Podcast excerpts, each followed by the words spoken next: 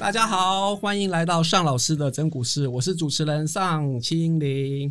今天是我们 Podcast 的节目第三集，要讲的主题是现在市场上讨论度最高的 TDR，同时也欢迎到我们今天的特别来宾涂奕君。Hello，大家好，我是财讯的记者涂奕君，大家可以叫我阿高。对，阿高是我们财讯最优秀的年轻一辈。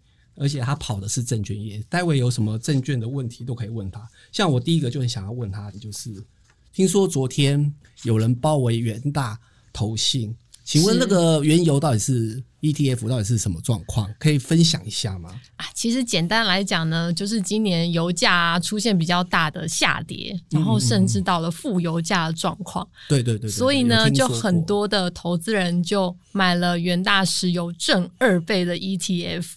那他们呢，就有时候可能是赌啊，那个石油可能到了一个低点，石油的价格到了低点，有可能会反弹，或者是有些人甚至他是说他长期买进这一档这个所谓的期性的 ETF。那到底可以长期买进这种 ETF 吗？其实，嗯，就我们投资市场的人来说啊，这种期性的 ETF，因为它在期货上面有一些转约，或者是它在一些手续费上面还会有一些折价的扣减，所以。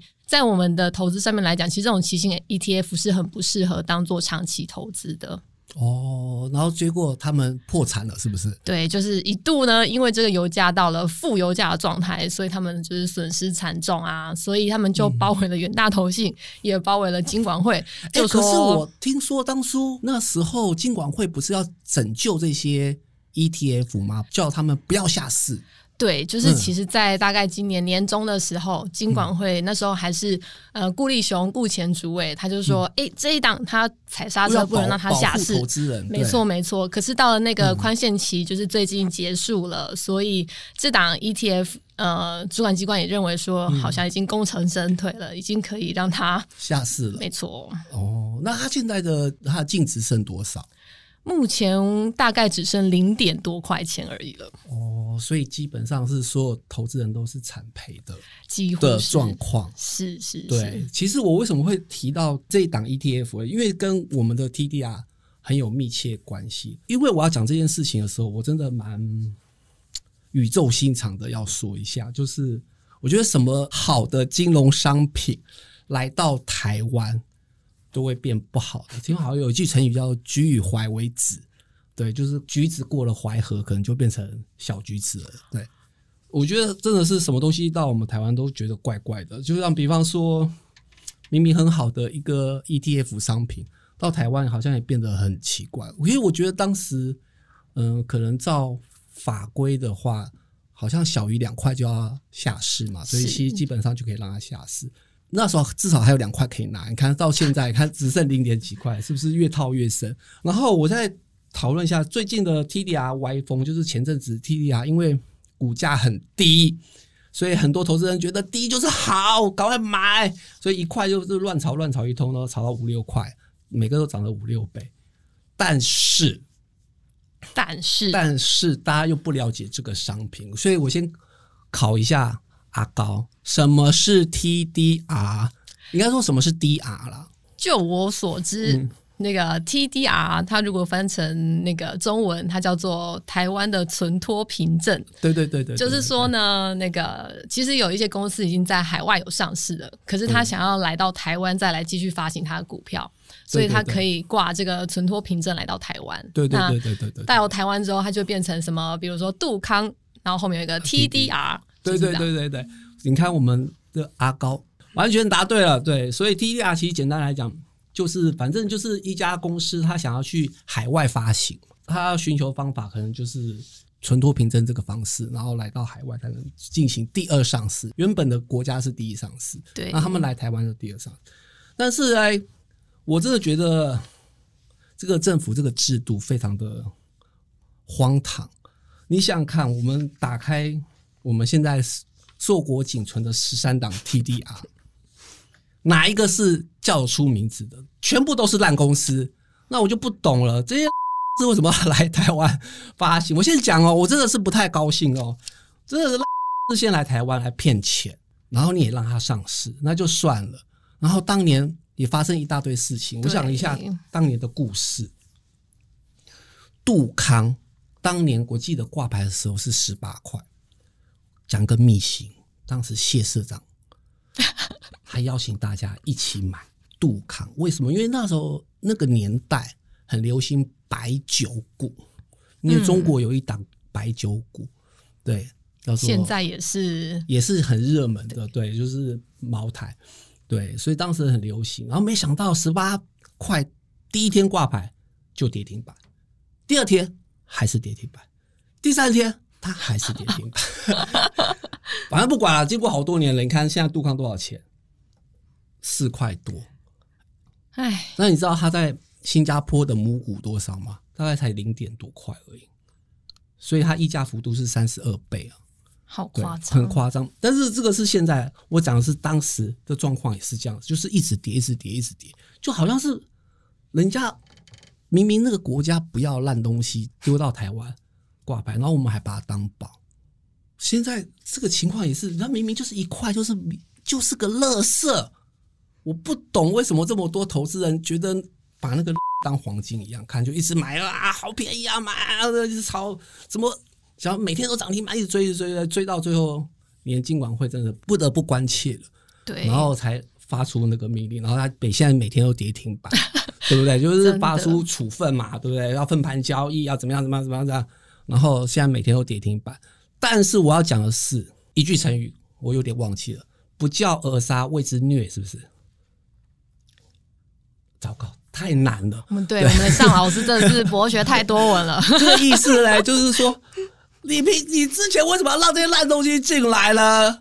对，我想问主管机关，你为什么让这些烂东西进来？然后之后又沉默了十几年，然后现在因为低价又大涨，然后又。你有没有也没有教育大家，然后就来个处分，然后还投资人都亏钱，所以这叫做不教而杀嘛。你到处教育了，对不对？那也没没话说，让他们投资人输的心甘情愿。他说现在投资人输的心不甘情不愿的，对，当然是我是觉得这个是一个荒谬剧了。好，所以我刚才是爆发一下我的心。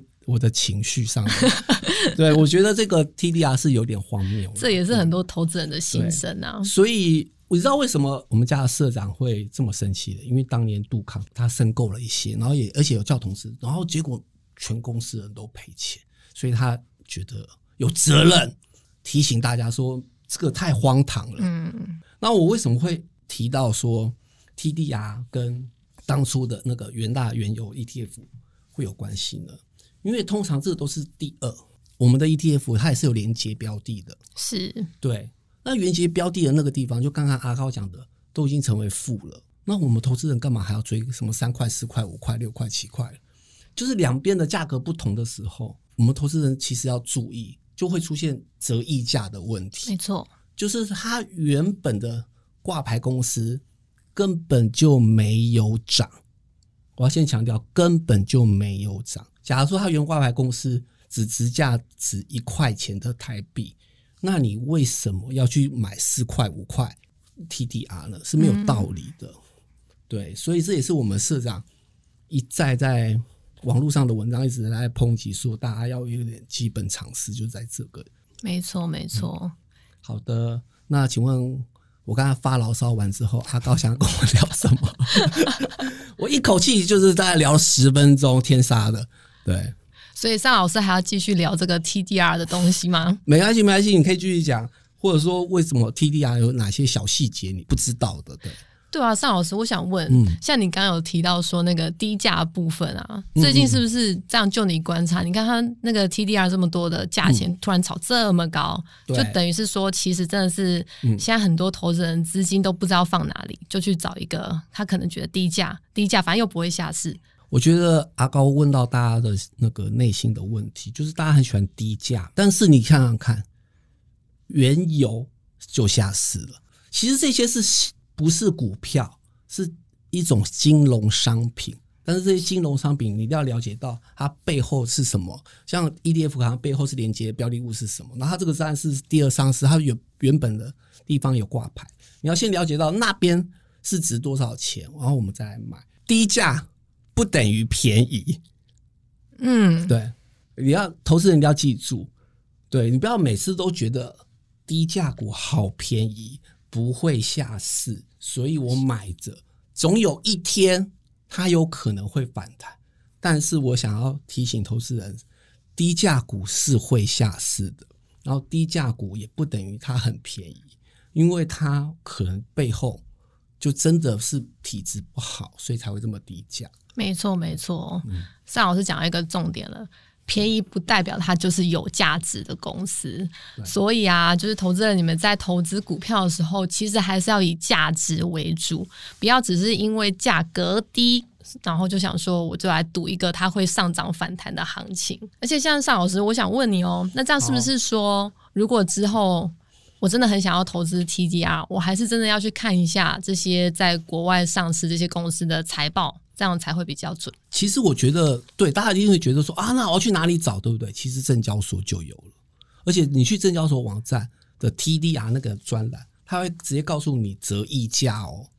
对，就是他跟原公司的折溢价，然后他会告清楚告诉你说，这家公司是在香港挂牌，或者在新加坡挂牌，或是在其他什么泰国挂牌。就很明确的告诉你，它是在哪个地方交易，呃，价格多少，是折价还是溢价？对啊，所以真的投资人在投资这一块真的要很小心，因为像刚刚尚老师就有提到啊，证交所这边来出来跟大家说，真的太热了，风险太高的时候，嗯，最近这几天的 TDR 真的就是狂跌。对对对对对，而且其实就是政府出手了嘛，而且其实因为目前状况是都溢价幅度超过一倍以上，所以。每天跌停是不令人意外的啦，但是其实投资人就是他根本就不了解这个商品是什么，所以他就乱追一通嘛，觉得可能四块钱也是很便宜，但没想到它真正价值可能只有一块，所以他也只能不断的跌停。嗯，其实很多投资人除了第一个要了解商品啦，就是什么是 TDR 啊，或者是什么是原油的 ETF 啊，特别是那种是期货型的 ETF，对，因为它连接的标的物是期货，都要了解一件事情，就是。它有两种价格，呃，就会出现可能被低估或是被高估，叫折溢价。所以你一定要了解清楚之后，你才会知道说我到底是投资什么。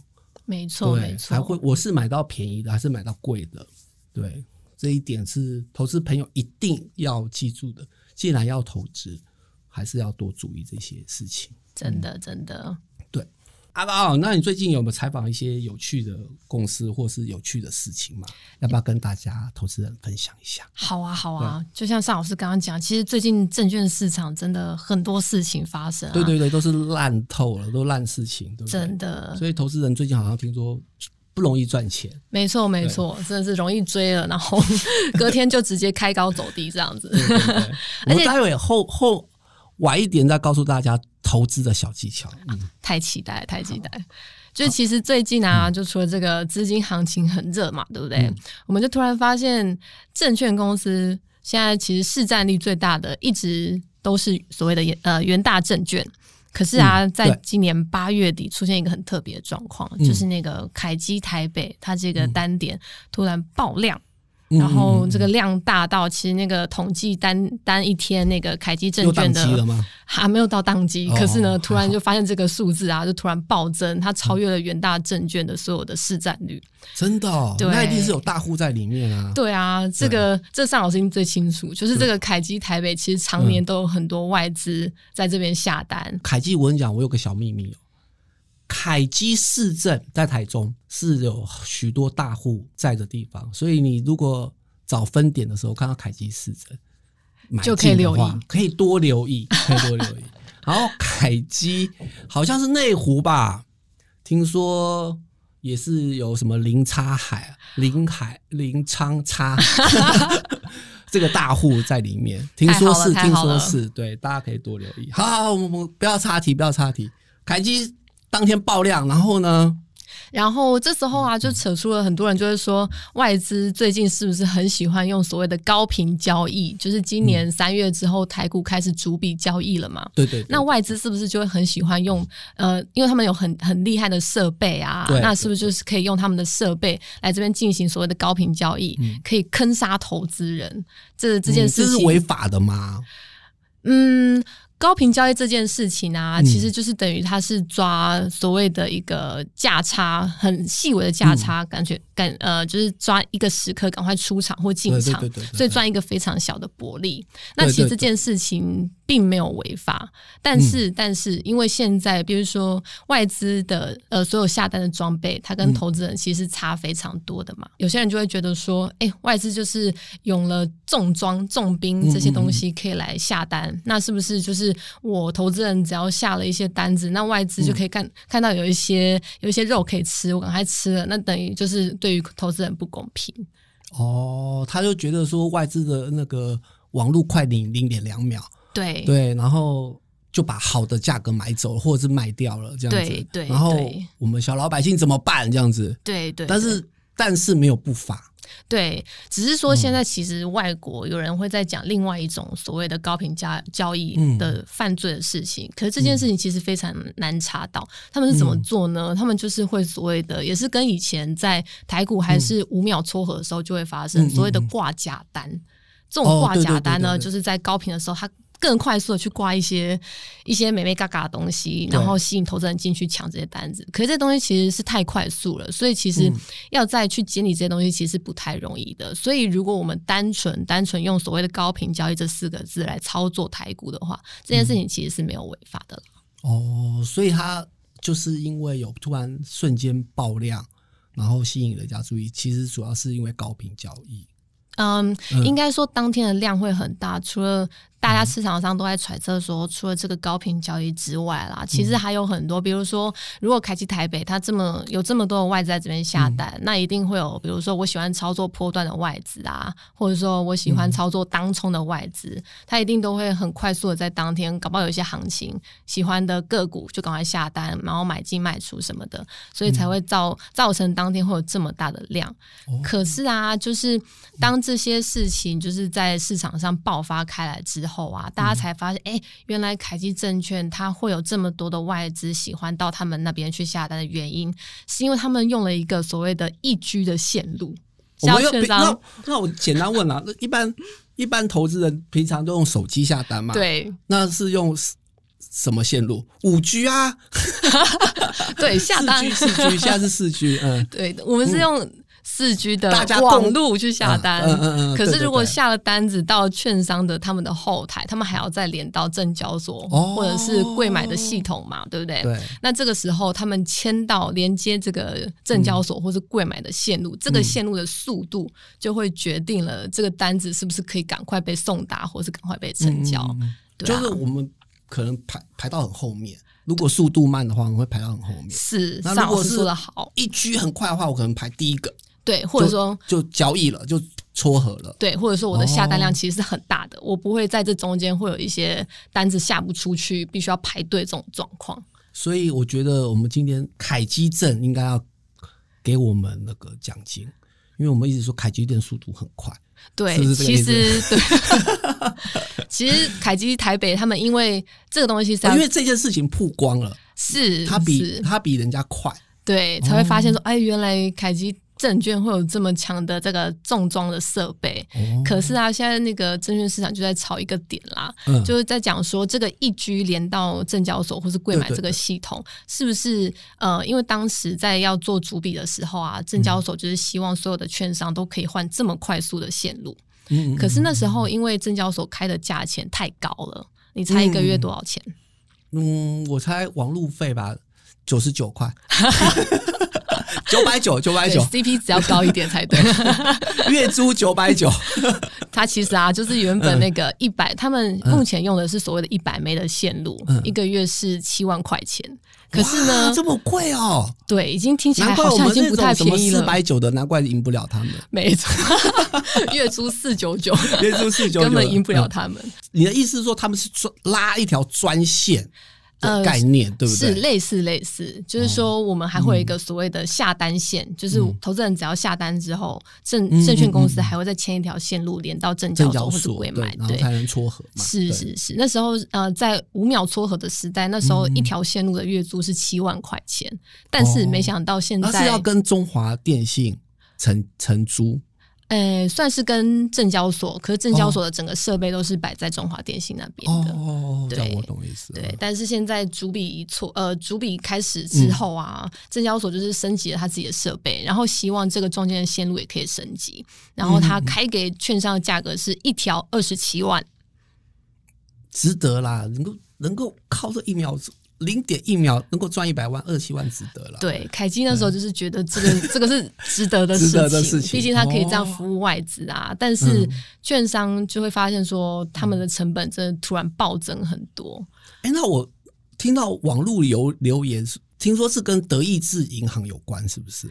那时候，政企局是说，是德意志证券，他们就是这单子都下在凯基台北啦。但是最后啊，就大家都会都知道说，其实呃，德意志他在今年年中的时候就已经撤出台湾，所以这件事情的呃真实度还是有一点存疑啦。应该是说，凯基台北它真的有太多的外资在那边下单，所以这个量才会这么的大，这么的多。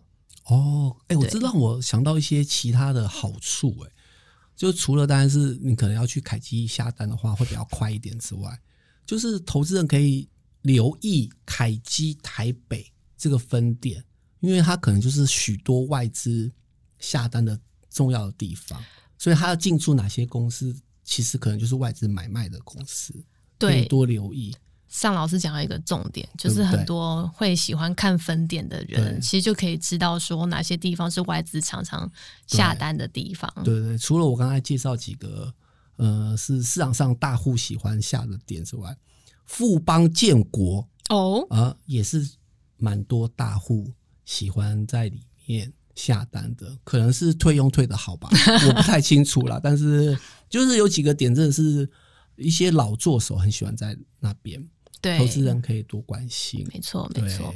就是像刚刚尚老师讲的啊，嗯、我们除了可以看那个分点，嗯，来来投资之外啊，其实其实这件事情可以告诉我们说，在整个现在证券市场啊，嗯、券商他们在不管在营运面或什么，已经做一个要开始做一个很大的改变。对，那只是说呢，现在到底券商会不会愿意跟进来继续做这个他们线路上面的升级？嗯、那这个呢，也是我们投资人可以多加留意的地方，因为毕竟这个台股现在这么的热的话，有很多金控，如果它是以证券为主体的金控，其实表现也是不错的啦，嗯、大家可以留意一下。哦，刚刚阿高推荐一档标股哦，对，名字可能是跟元有关系的，因为以证券为主体的金控公司。对，那我们还是非常感谢阿高。分享的他采访的一些小秘辛，然后阿高听说有很多股票问题想要问我，是不是？哎、欸，真的，尚老师当然就是要问你名牌了。请说，请说，请说，是不是问的太直接？听说你的新贵股王赚了很多钱，好像都是尚老师报给我的。尚老师，你可以说说看，现在目前心目中你觉得最有可能成为新贵股王的人是？我跟你讲，现在新贵股王真的。非常竞争非常激烈。第一个就是影威嘛，因为它现在是最贵的。第二个异军突起的是即将挂牌上市的，我就不讲了。对，因为那个它很快，我们亚洲这样都是很快要挂牌。还有一个是达雅哦，对，它是生技公司，对，做微创手术的，它现在有三百多块，所以投资人嗯喜欢生技的投资人可以注意。还有一个就是微风，也是三百多块。上次好像我没有提到，它是威盛的子公司，嗯、汪雪红的公司，所以这三档是目前是高价股，可以留意。尚、嗯、老师要不要介绍一下为什么？好想听哦。你说颖威吗？嗯，这三档你觉得颖威上次讲的还不够详细？那除了颖威之外，有有有颖威，我真的是 颖威的呀，颖威颖威好像今天我看到新闻说他要送件了，对不对？对，他可能明年就要挂牌了，所以投资人。我上次不是有教你们一个秘招吗？就是送件开始就是黄金蜜月期，一直到挂牌，所以投资人今天颖威就开始涨了。对，你们要好好把握这段期间。我就这么一招就够了，真的。对，还有吗？还你还想要知道什么？把套牢的也全部讲一讲。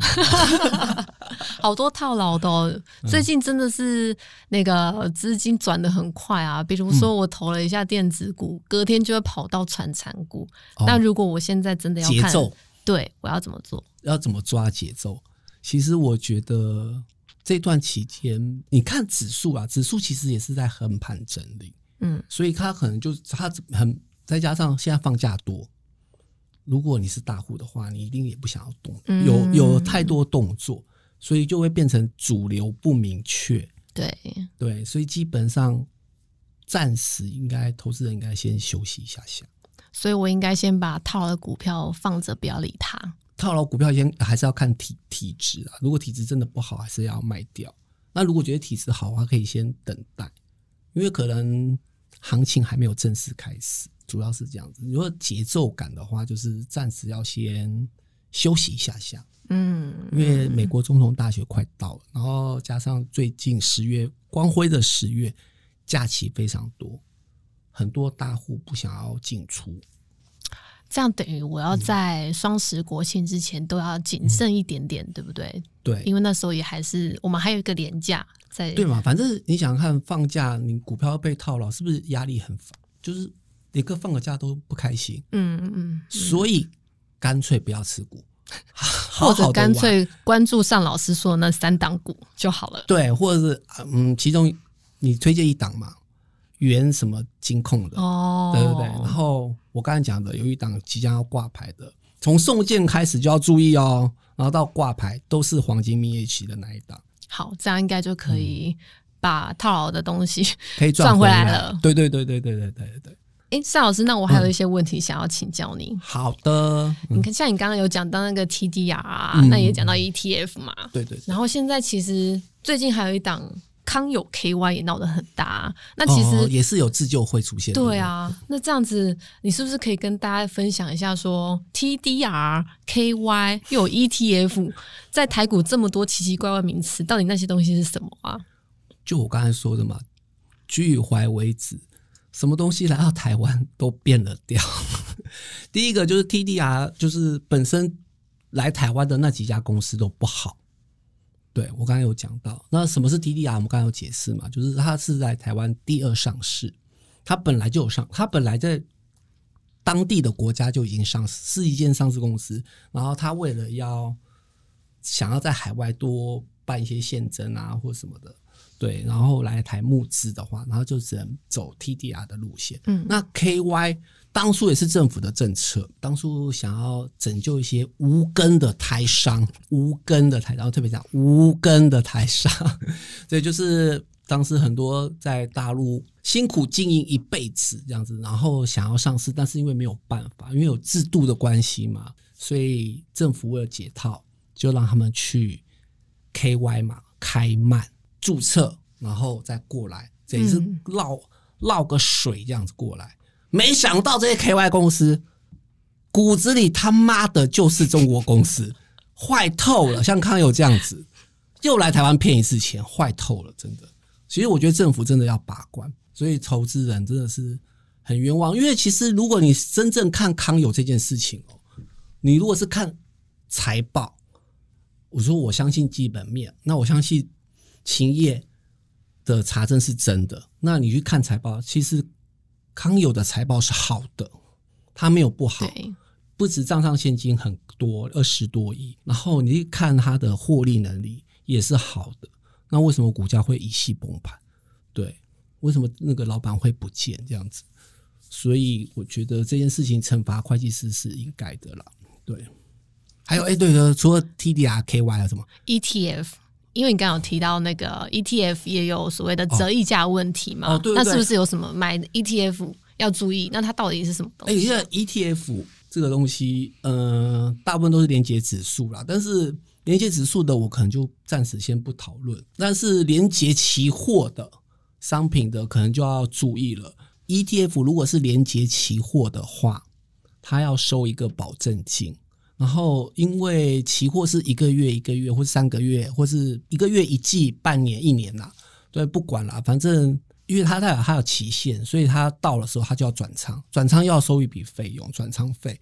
所以呢，你就想想看，你可能那家那个 ETF 连接的标的物从头到尾都没有动好了，假如石油永远从头到尾都是十块钱好了，但是 ETF 就会变成十块、九块五、九块、八块五、八块。因为他光扣这个费用就扣光啦，所以根本就不适合长期投资。所以这个一定要提醒投资人。所以包含那个恐慌指数 VIX，或者是原油期货这些商品，只要是跟期货有关的啦，通通都不可以长期投资。你可能只是短线有什么剧烈震荡的时候，你想要抢个短是可以的，但是长线是完全不建议持有这些商品了。没错，没错。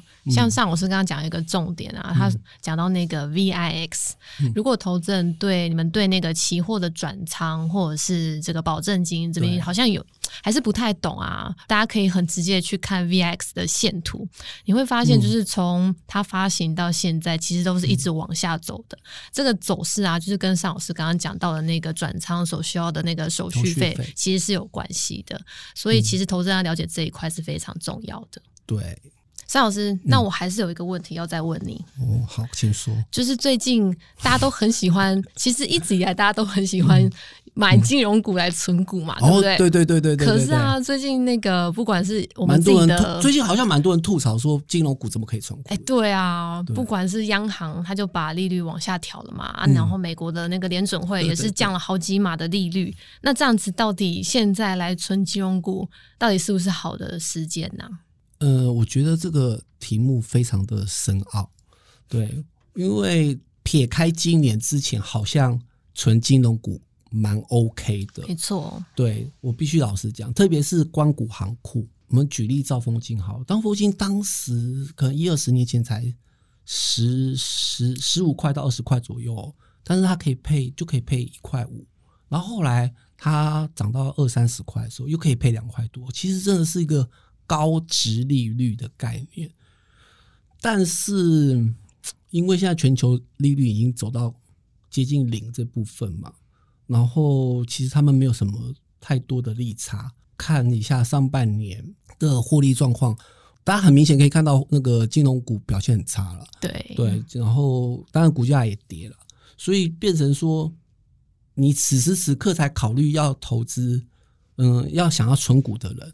金融股变得好像，因为他没有赚到钱，所以他没有办法配很多股息给你。没错，所以变得好像不太不太适合了。所以可能你要去想一些其他稳定的公司。所以存股有个很重要的关键点，就是护城河的概念，嗯、就是你要找那个产业当中的龙头啊，嗯哼，会比较好。对，可能但是金融股那时候是特许行业啦，但是然后再加上还有稳定的报酬。也是不错的投资，但如果金融股没有的话，那可能先要考虑到就是往护有护城河的概念去想。那尚老师有推荐吗？呃呃，之前有人说统一豆花是不是？统一豆腐？我呃，我个人觉得这个好奇怪的护城河概念。对，中华电，但是中华电其实不错，但是中华电嗯、呃，可能换算起来殖利率没那么高了。嗯，对，嗯，我一时之间我真的想不到什么很好的直利率标的，因为我个人是没有在做直利率存股这件事情了。我一直想到是也是跟大家想的差不多，中华电信，还还有什么？嗯、呃，之前还有人讲过什么中鼎啊？嗯，对，做工程的，对，做工程的。其实存股的投资人，我一定要提醒一下，一定要有，其实是要时常检视。不是傻乎乎的觉得啊，一存就存那个十年二十年。其实它就像金融股，可能今年就很不适合，可能之后可能都几年都不适合，因为如果利率如果没有回来的话，嗯，都不适合。像有一档叫做大丰电信，电、嗯、哼大丰电就是第四台啦，第四台叶子。我跟你讲，我十几年前哦，采访一个达人，他每天都跟我讲说大丰电很棒。是个存股的好标的，说大家都要用啊，然后又稳定报酬啊，怎么样？然后仔细去查，哎，真的哎，他好像那时候就配四块钱，然后也赚四块多。嗯，我想说这样配下去真的不错。哪想到自从有了爱奇艺跟 Netflix 之后，大丰电现在就是个垃圾了，真的完全不能投资。嗯，所以其实。存股要时常，你还是要时常去检查它了。没错，没错。而且最近新闻其实也常常会讲说，其实存个零零五零，或者是存什么零零五六，最后搞不好现在的报酬，不管先把那个配息的东西先撇开，其实现在报酬搞不好还会是负的，都不一定。对不对？对对对对对对对。对好的，谢谢大家今天的收听，我是主持人尚清林，也谢谢今天的特别来宾阿高，谢谢大家，我是阿高。如果大家有想要听其他的内容，或者有其他的疑惑的话，欢迎留言给我，也别忘了订阅我们的财讯频道。那我们下次见，拜拜，拜拜。